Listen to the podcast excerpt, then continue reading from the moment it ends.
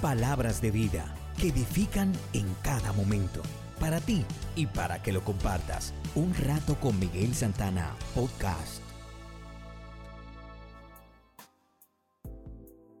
Nuestra reflexión de hoy se titula Nuestro anhelo por el más allá.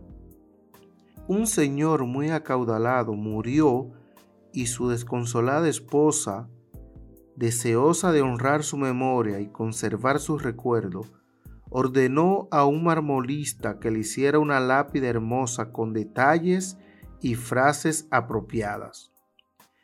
En el intervalo, el abogado de la familia dio a conocer el testamento del finado. Este había decidido dejar buena parte de sus bienes a organizaciones benéficas y lo restante para la familia. Cuando la viuda se enteró, quedó muy disgustada, airada. Fue de nuevo al marmolista para ordenarle cambiar la frase que iba a grabar en la lápida.